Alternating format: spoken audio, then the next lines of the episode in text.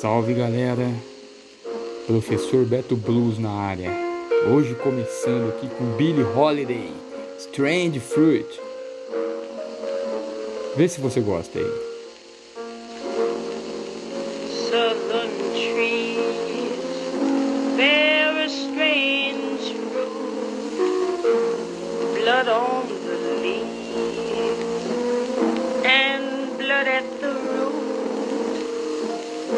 Black bodies swinging in the southern breeze.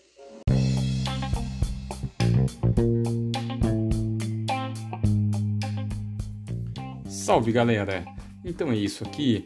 Nesse, nesse momento, nesse episódio, a gente vai falar um pouco, levantar um pouco a bola né, a respeito de algumas questões que se relacionam à população negra no Brasil. Né? População que, quando a gente é, analisa as estatísticas em termos de porcentagem, representam a maior parte da população brasileira. Cerca de 56 a 57% da nossa população é, se consideram é, negros, né? o que inclui a população preta ou parda.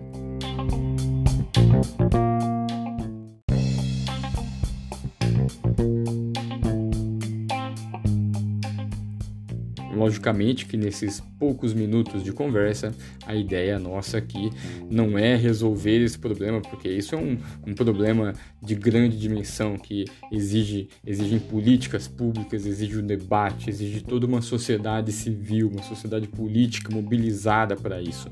A nossa ideia é justamente levantar algumas questões que precisam ser radicalmente transformadas, precisam ser urgentemente transformadas. Se nós queremos viver em um país, por exemplo, livre de violência, a gente precisa encarar o preconceito de frente, a gente precisa entender que o nosso país é um país preconceituoso e a gente precisa mudar isso o quanto antes.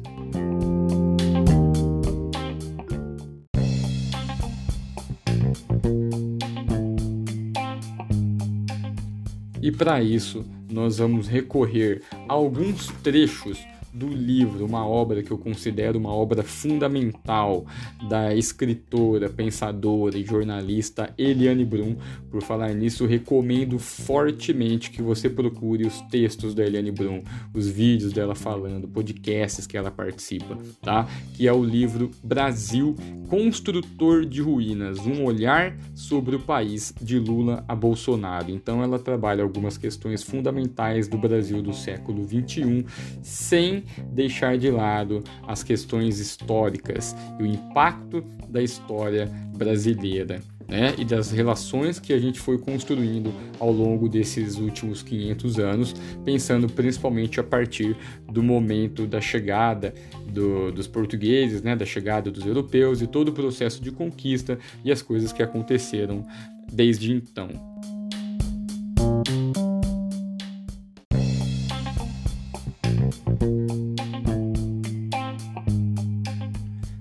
Então a gente começa aqui com um pequeno trecho desse livro, né, que é uma obra fundamental, eu já falei dele aqui, depois eu repito o nome, na página 36. Vamos ver o que segue aí. Presta atenção.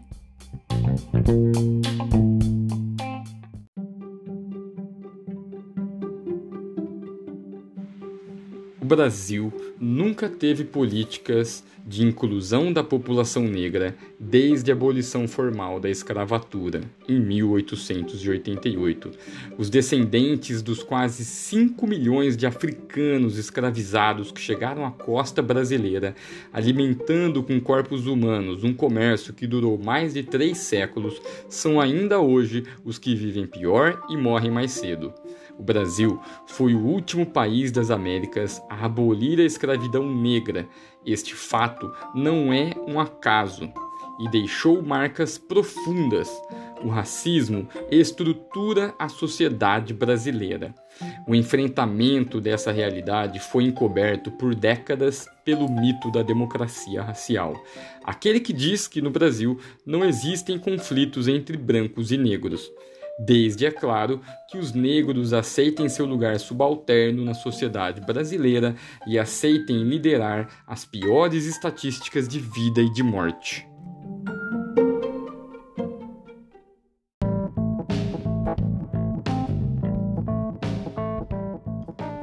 Você sacou?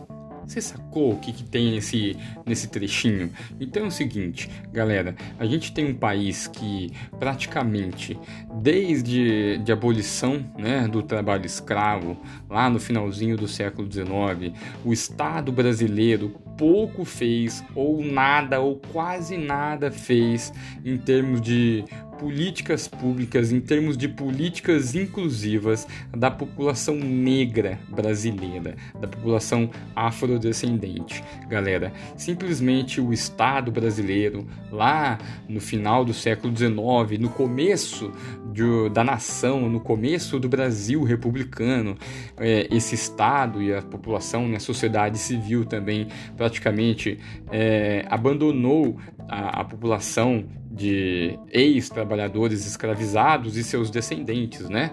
É, mesmo porque no final do século XIX a população negra não era, em sua maioria, é, formada por trabalhadores escravizados, mas ainda assim tinham muitos trabalhadores nessas condições e também os seus descendentes. Então, essa população foi praticamente abandonada pelo Estado, deixada às margens do processo político, né? Obviamente que essas pessoas, o povo negro, né? É, obviamente que eles agiam diante daquelas condições como é, a gente age até hoje, né? É, não significa que essas pessoas estavam apagadas da história, não.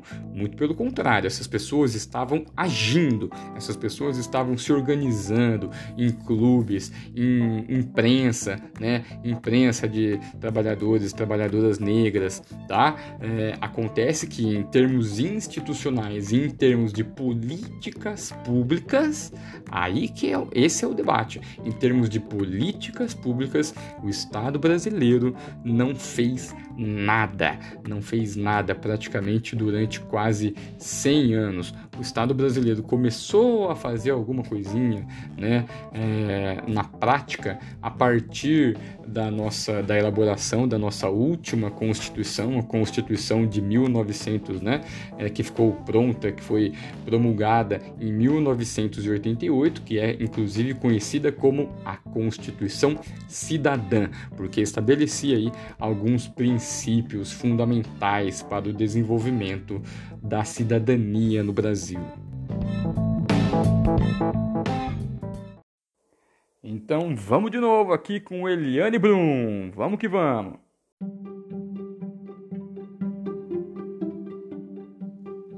Uma parcela considerável dos brasileiros. Nunca compreendeu que era pelo país que as ações afirmativas precisavam ser feitas, que era também por eles, mesmo que brancos, uma parcela dos brasileiros jamais entendeu o que são ações afirmativas e, assim, também não foi capaz de perceber que as cotas raciais eram políticas tímidas e insuficientes diante da injustiça histórica cometida contra os negros. Corrigi-la não significa apenas implementar políticas públicas atrasadas em mais de um século para os negros, que hoje representam a maioria da população, mas tentar ampliar as chances de o Brasil, como país, ser capaz de realizar a si mesmo.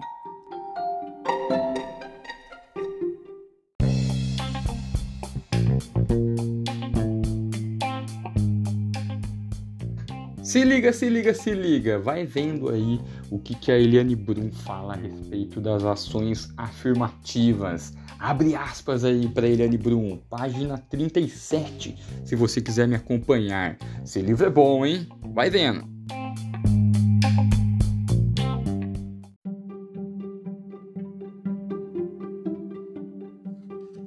Abre aspas. Ao ampliar sua presença nas universidades, os estudantes negros levaram não só o seu corpo e sua cor para a sala de aula, mas também novos temas para o debate, preocupações até então invisibilizadas nos espaços historicamente ocupados por branco. Fecha aspas.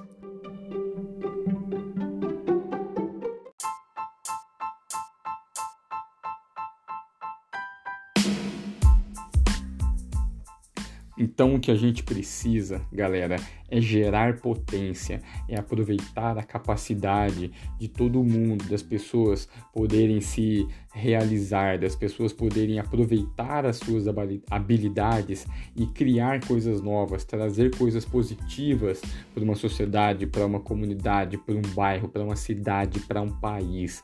E aí o que acontece no nosso país, o que acontece no Brasil é que uma grande porcentagem da nossa população não tem é, condições para se desenvolver plenamente, porque as pessoas elas não têm uma educação de qualidade, as pessoas não têm acesso à cultura, as pessoas não têm acesso ao lazer, as pessoas não têm possibilidade de vivenciar uma situação, um ócio criativo para que ela possa é, pensar coisas. Né? Então, quando a gente tem um país com uma porcentagem sendo excluída, isso é ruim para essa nação. Até mesmo se nós pensarmos, né, se a gente, se nós colocarmos aí argumentos, ah, capitalistas, né, então a gente precisa de uma população que seja capaz de gerar riqueza e a gente está fazendo o contrário. A gente não está nem aproveitando essas habilidades,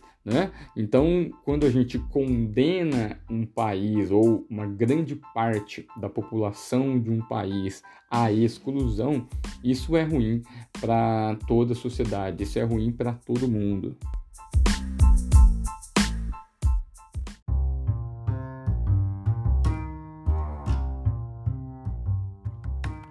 Um caminho interessante para dar um start na resolução dessas questões, que são questões muito complexas, como a própria Eliane Brum já afirmou para a gente no que a gente leu anteriormente aqui, são as políticas afirmativas. E aí a gente pode pensar, a, por exemplo, a questão das cotas. As cotas que devem ser tanto sociais, porque existe uma dimensão social e econômica, mas também as cotas devem ser cotas raciais.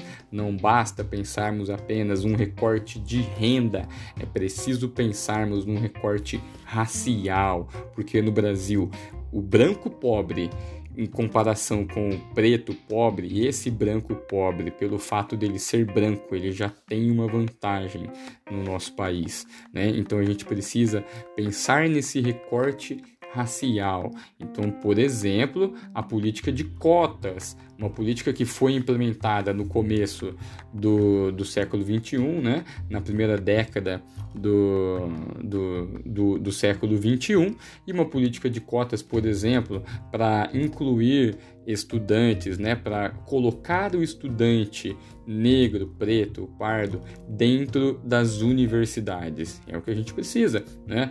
Isso é uma medida que vai é, existir por, por, toda a eternidade do Brasil? Não, lógico que não. A política de cotas ela é uma política, vamos dizer assim, é, de tentar resolver um problema aqui no, no imediato para gerar um impacto positivo ao longo do tempo. Então, por exemplo, o estudante negro, preto ou pardo que entra na universidade, a tendência é que ele conclua o seu curso, consiga depois se inserir no mercado de trabalho trabalho com melhores condições e aí ele pode dar melhores condições para os seus descendentes. Então isso acaba gerando um ciclo virtuoso para o país, tá? Então a política de cotas raciais tanto sociais e raciais é um caminho interessante. Políticas, isso, isso se chama políticas afirmativas, ok?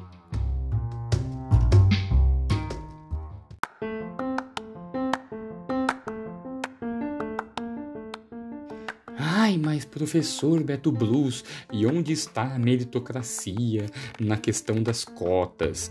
Né? A meritocracia, pessoal, é uma coisa que, vamos dizer assim, até poderia funcionar se nós tivéssemos é, condições iguais para as diferentes pessoas, mas na atual circunstância, com as nossas condições, né, a, a sociedade brasileira, as pessoas não têm condições para disputar com em pé de igualdade por, por exemplo, por vagas nas melhores universidades. Então, esse debate da meritocracia, logicamente, né, pessoal, aqui o, é, o tema é muito mais complexo e a gente está dando aquela resumida, tá? Mas basicamente a meritocracia ela funcionaria se nós tivéssemos condições de igualdade entre as pessoas que estão disputando, mas isso não é o que acontece. Nós não vivemos em uma sociedade em que as pessoas têm condições de igualdade, tá? Então a questão da meritocracia, ela não funciona, não funciona pra gente. E vamos lá, né? Vamos pensando aí sobre isso e vai que vai.